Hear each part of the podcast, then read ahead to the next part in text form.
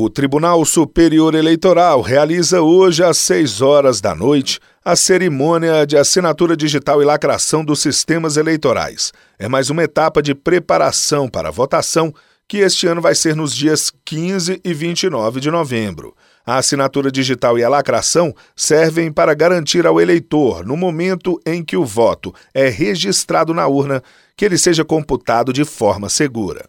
Nesta fase, são assinados e lacrados os programas relacionados ao sistema transportador, que transmite os dados registrados nas urnas eletrônicas ao mecanismo de totalização de votos dos tribunais regionais eleitorais. O evento começou na terça-feira com a compilação dos programas de computador do Sistema Eletrônico de Votação.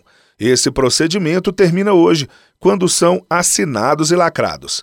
A ação é acompanhada por representantes de partidos políticos e coligações, órgãos dos três poderes da República e entidades que atuam na fiscalização e transparência da gestão pública e departamentos de tecnologia da informação de universidades. Todo o evento vai ser transmitido pelo canal da Justiça Eleitoral no YouTube. Do TSE, Fábio Ruas.